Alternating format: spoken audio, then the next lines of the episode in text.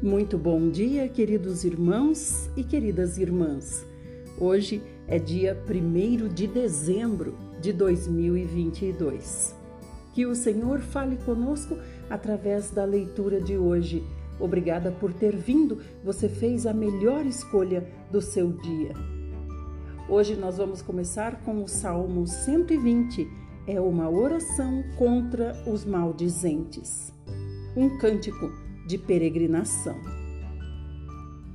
Em minha aflição, invoquei o Senhor e ele me respondeu: Senhor, livra-me dos lábios caluniadores, da língua mentirosa e traiçoeira. O que te dar em paga, o que te retribuir em dobro, ó língua pértida.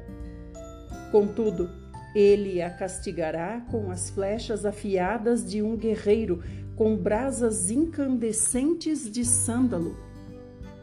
Infeliz de mim, que vivo como forasteiro em Meseque, que habito entre as tendas de Quedar.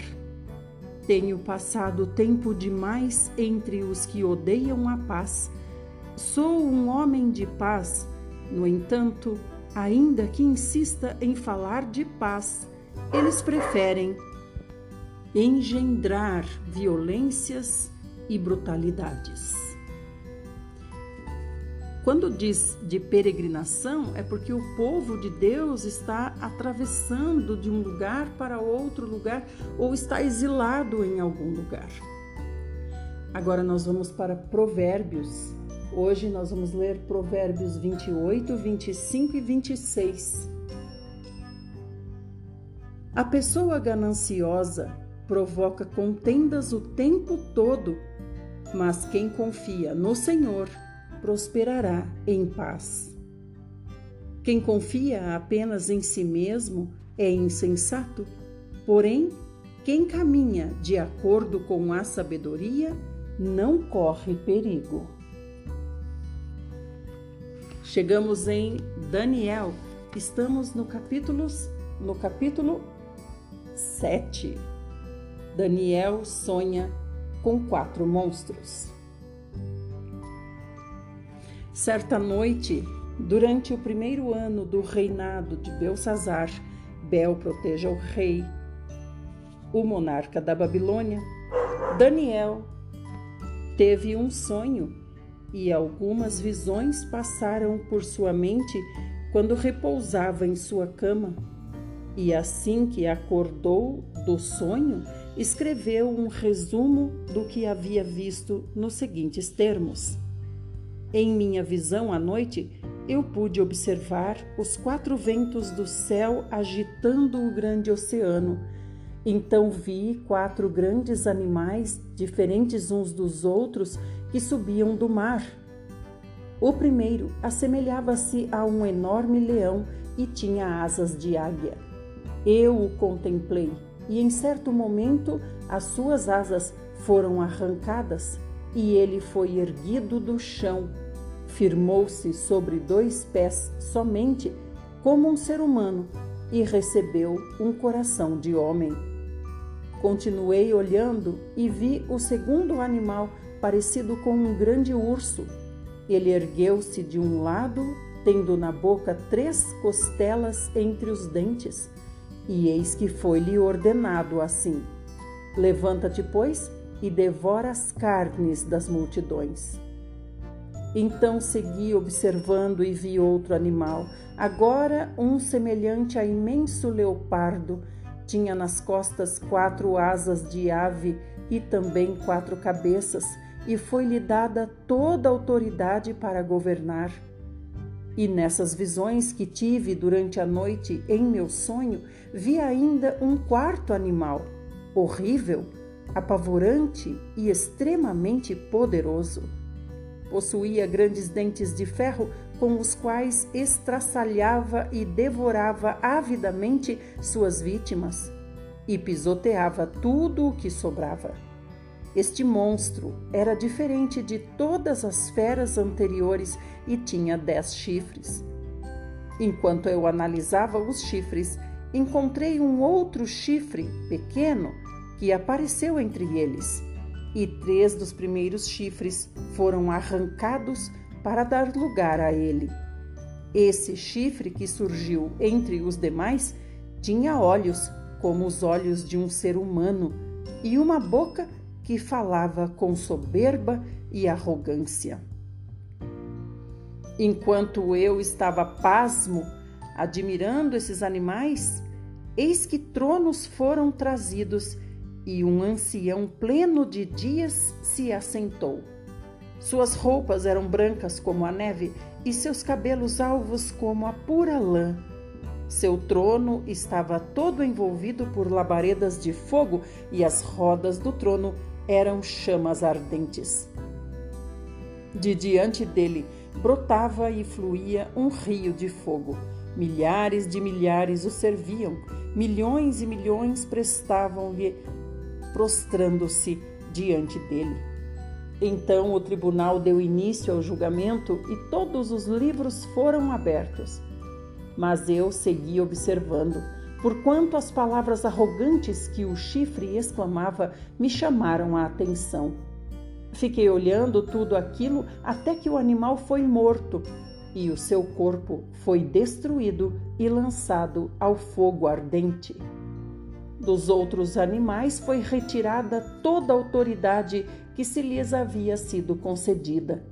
Contudo, tiveram permissão para viver por um período de tempo.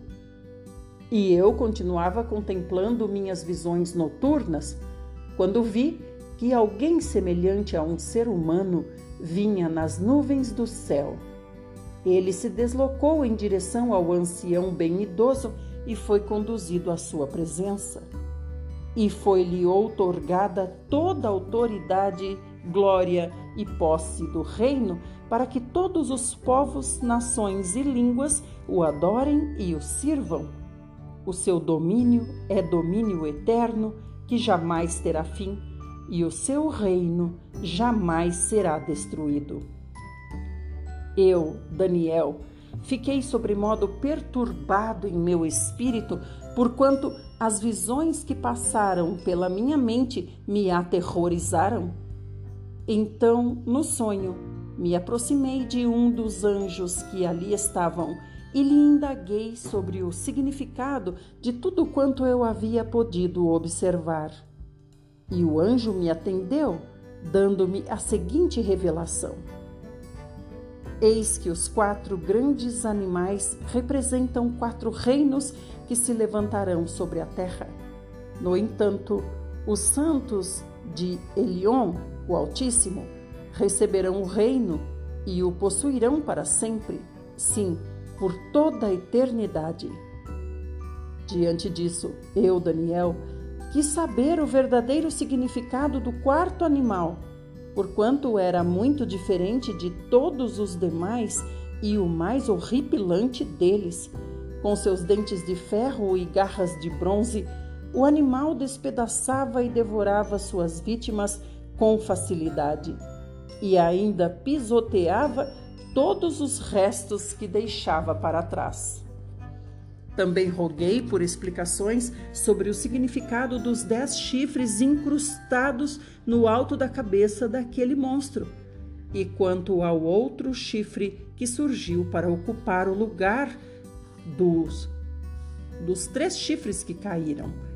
O chifre que possuía olhos semelhantes aos olhos humanos e uma boca que proclamava muitas palavras e todas com grande soberba. E enquanto eu contemplava o que se passava, vi que o mesmo chifre fazia guerra contra os santos e prevalecia contra eles. Até que veio o ancião maior, rico em dias, e todo o juízo foi executado a favor dos santos de Elion, o Altíssimo, e chegou o tempo em que os santos tomaram posse do reino a eles confiado. Então ele me deu o seguinte esclarecimento: o quarto animal é um quarto reino que surgirá na terra. Será diferente de todos os outros reinos passados e devorará com avidez a terra inteira, despedaçando e pisoteando povos e nações. Quanto aos dez chifres, dez reis se levantarão daquele mesmo reino, e depois deles se levantará outro que será diferente dos primeiros e humilhará três dos dez reis. Esse reino diferente falará contra o Supremo, oprimirá os seus santos e tentará alterar o calendário, as festas religiosas e as leis. Então, os santos serão entregues nas mãos dele por um tempo, dois tempos e metade de um tempo. Mas o tribunal se reunirá para o devido juízo e todo o seu poder lhe será extirpado e aniquilado para sempre. E assim, o domínio, o poder e a grandeza dos reinos que há debaixo de todo o céu serão colocados nas mãos da multidão dos santos o povo de Elion, o Altíssimo. E o reino de Deus será um reino sem fim, e todos os governantes e domínios o adorarão, obedecerão e servirão eternamente. Este, portanto, é o fim da visão.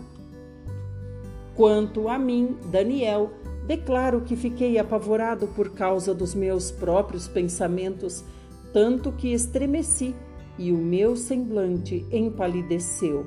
Contudo, guardei tudo o que vi e ouvi comigo mesmo. Até aqui, vamos ler o capítulo 7. Amanhã nós voltaremos e vamos ver a visão do carneiro e do bode.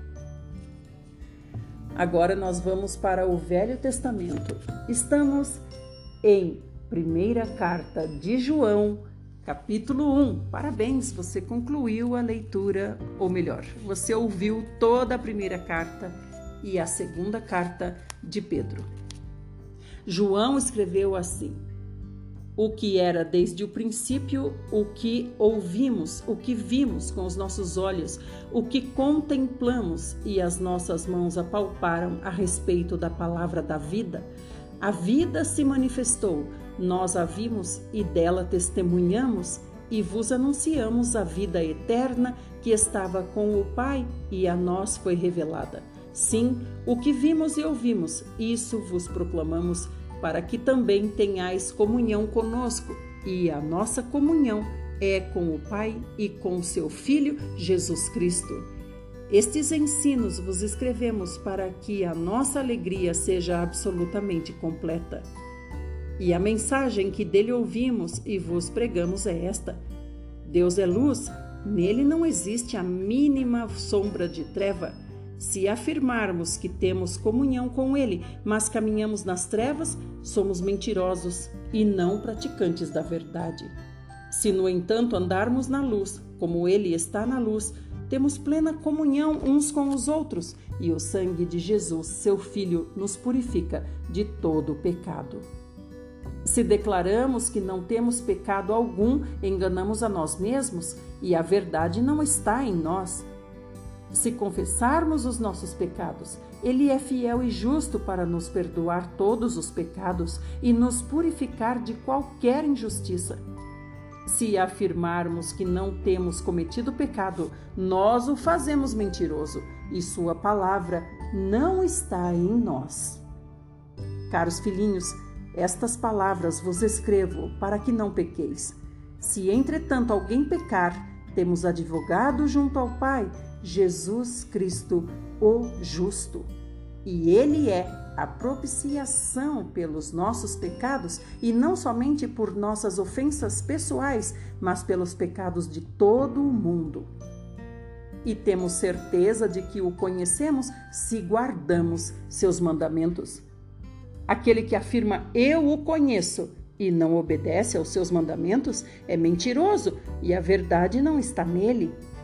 Mas todo o que guarda sua palavra, Neste, o amor de Deus tem verdadeiramente se aperfeiçoado e dessa forma sabemos que estamos nele. Quem declara que permanece nele também deve andar como ele andou. Amém? Concluímos a leitura de hoje. Que o Senhor trabalhe em nosso espírito. Fiquem todos bem Amanhã retornaremos, se assim o nosso amado Senhor Jesus o fizer. Até lá!